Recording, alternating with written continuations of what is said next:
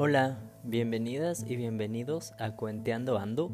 Yo soy Lando y como primer título para lectura elegí El fantasma de Canterville y otros cuentos. La verdad, este es un libro que me encanta leer mínimo una vez al año. Se me hace muy, muy divertido, muy entretenido. Y bueno, en esta introducción quería platicarles un poquito sobre el autor.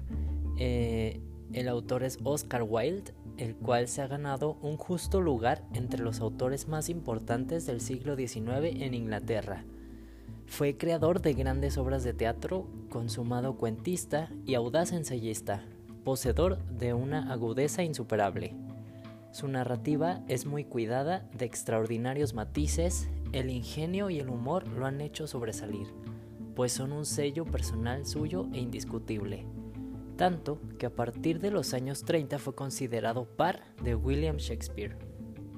Con el fantasma de Canterville refrescó un género severo como el de la narrativa gótica, gracias a un manejo hábil de circunstancias. Le dio rienda suelta a su imaginación con su discurso literario sorprendente y divertido, conjugando las bondades del género con la agudeza, el humor y la ironía con que trata las situaciones creadas y a los personajes principales. La trama de este cuento gira alrededor de una mansión llamada Canterville Chase, que es adquirida por un norteamericano, Hiram B. Otis, a quien ya le habían advertido seriamente acerca de la presencia en ella de un enigmático y aterrador fantasma. Entonces empiezan a darse hechos que van de lo extraño a lo tragicómico. Acompáñame capítulo a capítulo para que vayamos conociendo un poquito más de esta familia de esta casa y de este fantasma.